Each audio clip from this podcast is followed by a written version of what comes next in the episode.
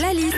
La liste de Sandy sur Nostalgie. J'étais complètement déconcentré. Oui, je vois bien ça. Ouais. Nouvelle journée de grève chez les enseignants, mais aussi dans les transports. L'alternative pour se rendre au travail, c'est le covoiturage. Tu nous racontes ça, Sandy? Alors déjà, quand tu fais du covoiturage, t'as des mecs qui ont euh, de l'humour et puis d'autres beaucoup moins. hein. Moi, un jour, je suis en covoiturage avec un gars, je lui dis euh, Oh, vous avez une belle voiture, c'est quoi? Et il me dit C'est une Octavia. Et là, tu sais, en van, je lui dis euh, Ah, une Octavia au bifidus actif. Bon, le gars m'a jeté dehors. hein.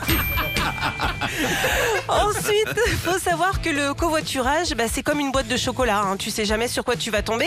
Tu peux tomber sur un gars cool, comme sur un gars relou, comme aussi, et malheureusement, sur un gars qui pue du bec. Et pas de bol avec les pus du bec, hein. généralement, c'est eux les plus bavards.